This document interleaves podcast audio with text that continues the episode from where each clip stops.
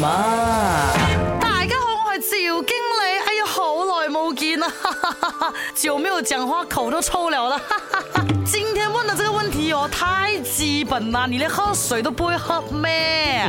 啊原来真的是很多人哦不懂应该怎样喝水的哦。那 let me tell you 啦人体内的含量啊大概三分之二的体重哦，都是水来的，OK？还有啊，你如果一整天呢都喝那些有味道的饮料的话哦，sorry 啊，你可以当自己是没有喝过水的。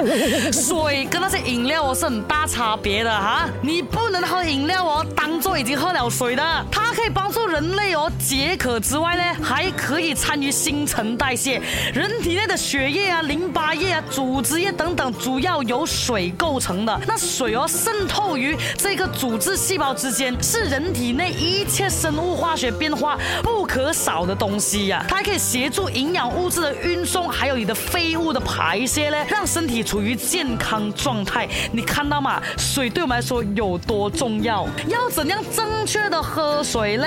第一，很简单，水源一定要干净啦，千万不要直接饮用没有处理过的生水啊！生水里面呢含有各种对人体有害的微生物、矿物质啊，喝。了之后哦，会让人哦容易生病的。蒸馏水也是啊，尽量少喝啦。最佳的选择就是纯净水啊，优质的矿泉水，还有弱碱性的水等等啦。再来，喝水要适量。我们喝水哦，不可以咣咣咣咣这样子直接灌下去的。我跟你讲啊，这样对身体非常不好的。啊，那天呢，陈思安哦就教赵晶怎样喝水啦。你喝水的那个次数多一点，可是每一次哦，滴滴一点点就够了，对喉咙又好，对。身身体又好，你看水对我来说多 important。可是记得好的东西哦，也不能拼命的喝，拼命的喝的，所有东西刚刚好就好，OK。